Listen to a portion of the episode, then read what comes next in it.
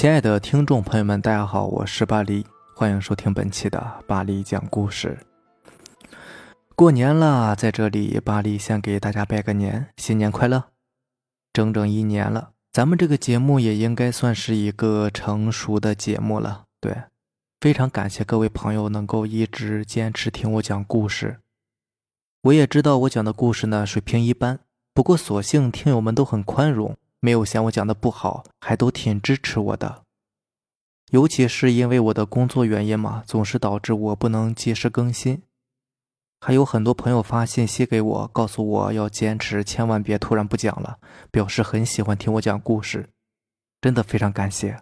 也请你们放心，只要你们还愿意听，那我就愿意讲。况且我之前还答应过一个刚上高中的小朋友，对。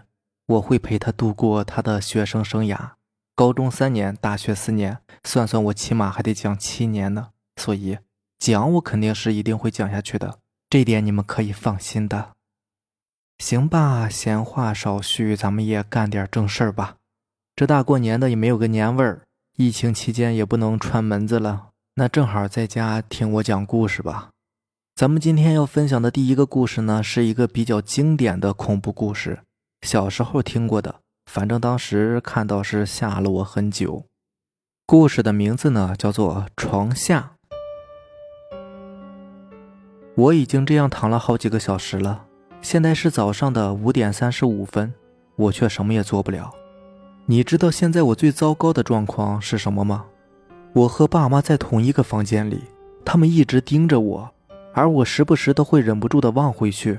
然后拼命地克制自己想要尖叫和哭泣的冲动，他们的眼睛圆睁，嘴巴大张，房内满是血液的腥臭，我害怕的动弹不得。更要命的是，哪怕我有那么一瞬间露出一点已经醒来的痕迹，我就彻底的完了，我会就这样死掉，没有任何人可以救我。我一直在拼命的想，有没有什么可以逃出去的办法。但思来想去，唯一的法子也只有笔直的往门口冲出去，然后喊救命，祈求有邻居可以听到我的声音。是呀，未免太冒险了。可是，假如我不试着逃走的话，那将是必死无疑，因为他正在等待着我的醒来，等我见证他的杰作。你还不明白现在是什么情况吗？好吧，抱歉，偶尔我讲事情的时候呢，是有点没头没脑的。那我从头开始解释一下，大概就在三个小时以前，我听到屋子的另一头传来尖叫声，我从被窝里爬出去，想要看一看这种喧闹声是怎么回事，但突然又意识到自己有点尿急，想要去下洗手间，结果我没有去看发生了什么事，而是上了厕所。出厕所的时候，我看到地毯上有血迹，吓了我一大跳，我赶紧跑回自己的房间。瑟瑟发抖的，飞快地钻进了被窝里。我试着告诉自己，这只是我睡迷糊之后产生的一点点幻觉，或者是个异常真实的梦境，只要重新睡着就好了。但是很快，我听到我房间的房门被打开了。胆小的我不敢就这样起身，只能是从被单下偷偷的眯着眼睛望向门口。我看见了一个东西。把死去的爸爸妈妈拖进了房间，那个东西并不是人类，至少这一点我是可以确定的。我看不到他哪里有眼睛，也看不到有穿衣服，体型就像是一个驼着背的原始人。就这样把我父母的尸体拖了进来，但很明显，他比什么原始人要聪明的多了。他很明显是有什么计划才这样做的。他把爸爸的尸体扶起来，靠在我的床边。让他死前惊惧的面庞正对着我，然后又把妈妈的尸体放在旁边的椅子上，一样把脸对准了我。然后他开始把沾着血的手往墙上抹着一些什么，画出了一个像是五芒星的符号。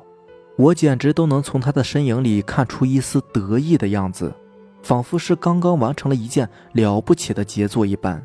最后，他还在墙上留下了一行字，但是因为太暗。我看不出写的是什么。做完了这些之后，他仿佛是心满意足的爬到了我的床下面，准备要伺机对我下手。而最可怕的一点是，现在我的眼睛已经逐渐适应了黑暗，而天也开始有一点蒙蒙亮了。墙上的那一行字，我已经基本能够看清楚了。我一点也不想去看的，一点都不想，甚至只是这个念头都让我反胃的想吐，让我害怕的要死。可是我还是觉得，在他杀了我之前，我必须得看一眼，看看那行字是什么。我小心翼翼地吸了一口气，偷偷地把视线望向了那个怪物的杰作，望向那一行字。上面写着：“我知道你醒着。”这个故事应该很多人都听过吧？它有很多个版本。最早听的时候是讲的是一个宿舍的室友被杀，然后凶手潜伏在房间里的故事，跟这个大同小异，算是比较经典的一个恐怖故事了。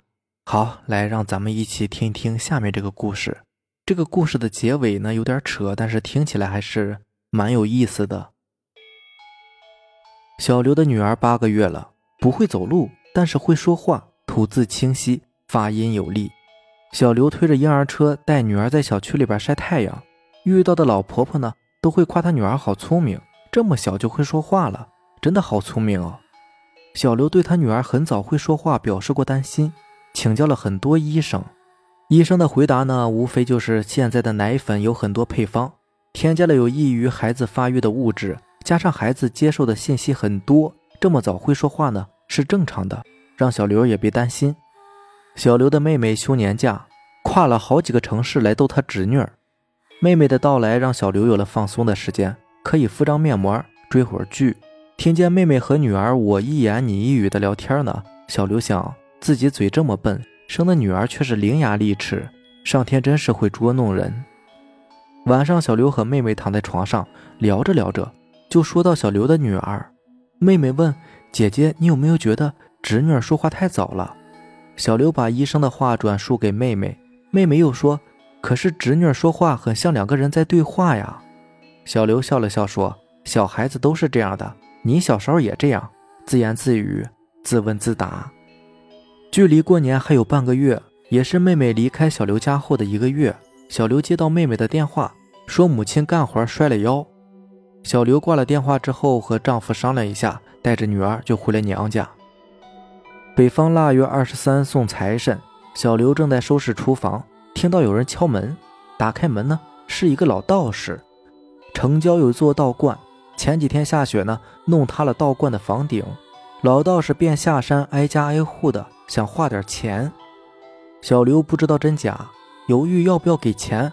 老道士突然说：“你母亲腰有伤，想必治疗也花了不少钱，我不该问你花钱的。”老道士说完，转头要走。小刘急忙拉住老道士，请进家门，还看了一杯茶，问他：“您怎么知道我母亲腰有伤的？”老道士说：“你看起来三十出头，身上的围裙样式老旧，不是你这个年纪的风格。”应该属于你母亲的。门背后呢有一个轮椅，说明腿脚不便或者是腰部有伤。同时还有一双老年的女士的鞋，鞋上沾泥，泥巴未干，自然可以排除腿脚不便。这些加在一起就可以得出这个结论了。我们修心之人，读书念经，心若止水，看到的东西也变多了。小刘给老道士续了一杯茶，进了里屋。屋里，小刘上大学放寒假的弟弟正和小外甥女聊天呢，两个人聊得很高兴。小刘心想，过几天妹妹从单位回来，爸爸也从工地回来，一家人就可以团聚了。从包里面取了两百块钱，拿出来交给老道士，送老道士出了大门。老道士走之前对小刘说：“你女儿说话很有意思，仿佛在和另外一个人对话。正如我刚才所说，我们修心之人，读看经文。”心如止水，能看的东西也就多了。有些东西不便说呀。小刘回想起妹妹也说过和老道士相同的话，心里面也开始有些怀疑。过完正月十五，母亲的腰好的差不多了。小刘带着孩子回了家。回到家后，小刘让丈夫预约了专家门诊，带着女儿去看医生。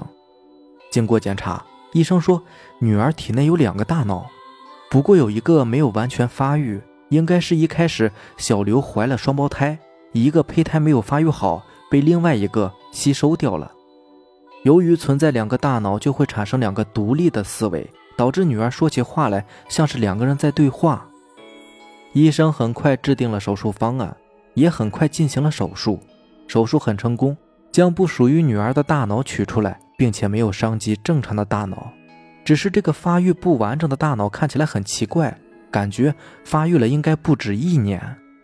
医生经过化验，发现这个大脑存活了三十二年，也就是说，小刘应该是有一个双胞胎的姐姐或者是妹妹，但是胚胎被小刘吸收了，就一直留在了小刘的体内。直到小刘怀孕，又被小刘的女儿吸收了。不管怎么样，手术是成功的，女儿也变得正常了，说话不再让人觉得是在和另外一个人对话。